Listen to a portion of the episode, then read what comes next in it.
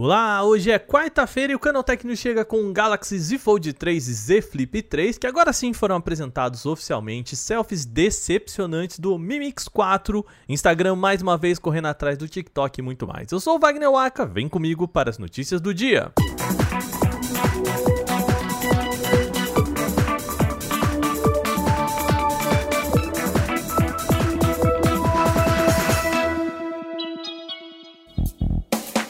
A gente começa o programa desta quarta-feira falando do grande anúncio do dia, é claro. A Samsung fez o seu evento Unpacked 2021 e confirmou o lançamento dos Galaxy Z Fold 3, Z Flip 3, os novos fones Bud 2 e o Galaxy Watch 4, tudo de uma só vez. Muita coisa para falar, vamos com calma, hein? As novidades do Z Fold 3 estão por conta de um design mais premium, resistência à água e câmera sob tela, assunto que, aliás, gente, vocês vão ouvir bastante a gente falar aqui hoje, tá?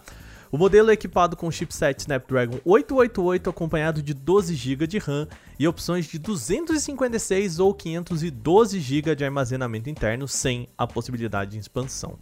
Como é comum na linha, o aparelho dobra em vinco vertical, ou seja, como se fosse um livro. E a Samsung promete que o aparelho aguenta até 200 mil dobras sem deixar marcas. Vamos ver, né? Porque lembra da primeira versão? Pois é. Além disso, o aparelho também agora tem suporte para caneta S Pen. Vamos agora para o Z Flip 3. Ele conta com tela que se dobra em vinco horizontal e no caso aqui ele lembra mais uma conchinha de praia, sabe? O destaque aqui está para um recheio robusto também com Snapdragon 888, tela de 120 Hz, além de resistência à água. O modelo chega com 8 GB de RAM, além de opções com 128 ou 256 GB de armazenamento interno. O evento também trouxe o Galaxy Watch 4, o relógio inteligente que estreia o sistema operacional Wear OS 3. O programa promete ser até 30% mais rápido e oferece mais fluidez para a navegação. Por fim, Ufa, bastante coisa por hoje. Teve também o Galaxy Buds 2, a nova linha de fones que conta com recursos do Bud Pro, mas com preço mais acessível. Um destaque está para o cancelamento ativo de ruído de até 98% e uso de machine learning para ligações mais fluidas, mais limpas. Vamos agora aos preços. O Z Fold 3 chega ao mercado por 1.800 dólares, em torno de 9.300 reais. O Z Flip 3 sai por 1.000 dólares, equivalente a 5.200 reais aproximadamente. O Watch 4 é vendido em diversas versões que partem de 350 dólares ou 1.800 reais e os Buds 2 são vendidos por 150 dólares convertidos em 780 reais. Mas ó, atenção, esses são os preços na conversão direta, tá bom? Sem considerar os impostos. E ainda não tem detalhes sobre a chegada dessas novidades aqui ao Brasil, então a gente ainda não tem o preço final que será cobrado aqui pelos aparelhos. Quer saber mais detalhes de tudo o que aconteceu nesse evento da Samsung? É só entrar em canaltech.com.br. Ontem mesmo aqui no programa a gente falou sobre o Mi Mix 4, novo topo de linha da Xiaomi. Lembra que eu falei que um dos destaques é a câmera de selfie que fica sob a tela? Pois é, embora deixe ali a parte frontal do dispositivo bem linda, sem nenhum buraco, por outro lado, pode reduzir e muito a qualidade das fotos, tá? O site Gizmo China publicou algumas imagens reais tiradas com o Mi Mix 4, comparando a câmera de selfie com a do Mi 11 Pro, que é uma senhora de uma câmera, né? E o resultado, gente, é gritante. Claramente, a Xiaomi precisou abrir mão da qualidade para esconder a câmera ali, tá? As fotos parecem ter menos definição e penar bastante para conseguir uma boa qualidade, principalmente em espaços com pouca luz. Com isso, a Xiaomi coloca para o consumidor a obrigação de escolher entre boa qualidade de câmera ou o detalhe ali com a câmera visível na frente da tela. Sinceramente, é uma escolha que eu faria com bastante tranquilidade. Eu prefiro ali a telinha lisinha sem buraco nenhum, mas uma câmera não tão boa quanto a do Mi 11. Quer conferir o comparativo com as fotos lado a lado? É só entrar em canaltech.com.br.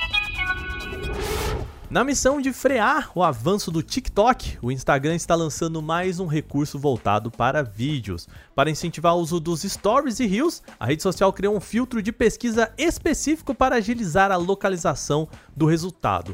Ao procurar por uma determinada palavra-chave, como o nome da artista ou álbum, o usuário encontra tags contas locais e áudios relacionados. Chama atenção aqui principalmente a busca por áudio, tá? Este é um dos pontos que cria tendências nos TikToks e quando os usuários criam uma mesma música ali, ou criam vídeos usando uma mesma música, o negócio bomba. Essa é uma ideia parecida que o Instagram está querendo implementar. Agora, na rede social lá do Mark Zuckerberg, ao tocar em algum áudio específico, o Instagram mostra quem usou recentemente e os conteúdos que estão em alta com essa música. Isso pode ser muito útil para inspirar a criação de outros vídeos, já que dá aquela colinha, sabe? Aquela copiadinha ou faz igual, mas não copia, sabe? Do que deu certo na rede social estimula mais gente a produzir. O recurso ainda não está disponível para todos e aparentemente só funciona em apps para celulares, nada da versão web. Como não há um pronunciamento oficial da campanha sobre a novidade, tem gente publicando esse recurso apenas nas redes sociais, fica a dúvida se é um teste com um pequeno grupo ou se já tem uma implementação de uma nova funcionalidade liberada gradualmente para evitar congestionamento nos servidores. Isso a gente deve descobrir nos próximos dias. Agora vamos falar de segurança. O Google removeu 115 mil aplicativos da Play Store no primeiro semestre de 2021. Isso é o que aponta um compilado de dados feito pela Safe Betting Sites. O grande número de exclusões pode ter acontecido graças à implementação de políticas contra a estratégia de divulgação enganosa de apps. Entre janeiro e abril, 58 mil aplicativos sumiram, mas o recorde fica para o mês de maio, com 65 mil remoções. Não à toa, esse foi o período em que o Google anunciou um conjunto de regras mais rígidas contra títulos, ícones e prévias enganosas em aplicativos distribuídos pela Play Store. Isso, inclusive, a gente falou aqui no canal Tech News, tá? Diferente da Apple, o Google não é tão criterioso assim na hora de receber aplicativos na loja no Android e são frequentes as descobertas de malwares disfarçados de programas por lá. Em setembro de 2020, a plataforma somava mais de 3 milhões de aplicativos disponíveis para downloads na Play Store. Novidade na área nem foi lançado ainda e o Windows 11 pode ser instalado em Macs. Pois é, graças ao Parallels, um software conhecido por virtualizar o sistema da Microsoft em dispositivo Apple, as portas já foram abertas para rodar as prévias do sistema operacional sem muita dificuldade.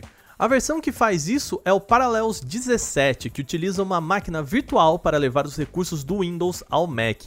Então tenha em mente que a performance não é assim convertida na sua totalidade, afinal, gente, do jeitinho, vamos, vamos ser bem sinceros, a gente está fazendo uma gambiarra aqui, tá bom?